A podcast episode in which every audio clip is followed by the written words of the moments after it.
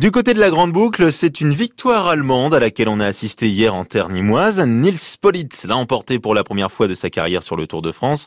On en parle avec Kevin Blondel. Il a remporté la bataille entre échappés, autant avec ses jambes qu'avec sa tête. À 11 km de l'arrivée, l'Allemand Nils Politt appuie un grand coup sur les pédales et fausse compagnie à ses camarades de fuite. Ils ne le reverront pas. Uh,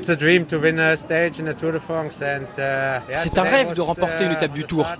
Ce matin, au départ, Peter Sagan a dû abandonner à cause de ses problèmes de genoux. Euh, cela a changé la tactique de l'équipe. On a décidé que je partais dans l'échappée. À la fin, j'étais dans le bon groupe et, je me sentais vraiment très bien sur la dernière partie. Donc j'ai donné tout ce que j'avais. Et voilà, c'est juste incroyable.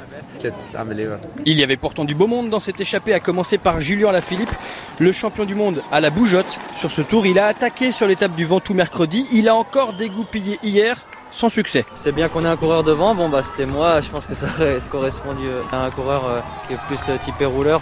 Je savais qu'en plus d'être avec des mecs euh, rapides de sprint, ça allait jouer aussi tactique dans le final parce qu'il y avait des équipes mieux représentées que d'autres, donc voilà, les jambes étaient aussi un peu lourdes. On est là pour continuer d'essayer de gagner des étapes, donc j'ai pas de regrets, je cours comme j'aime le faire, je me fais plaisir. Il n'y a pas toujours la victoire au bout, mais en tout cas, on donne le maximum, et ça, c'est sûr. Mais là, je pense qu'il faut que je récupère un petit peu.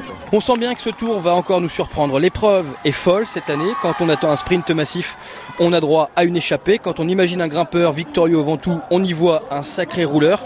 Benoît Cosnefroy, le puncher d'AG2R Citroën, espère bien contribuer à ce chaos dans les jours à venir. Il va y avoir des opportunités et c'est un tour qui est vraiment, je pense, ouvert par rapport aux autres années.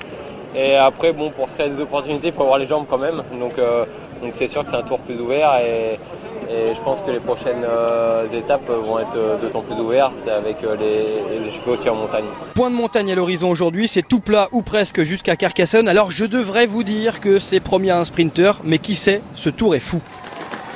Aujourd'hui, Nîmes Carcassonne, donc 219 km tout de même au programme et départ à midi 15 à vivre sur France Bleu, bien sûr. Merci Kevin Blondel.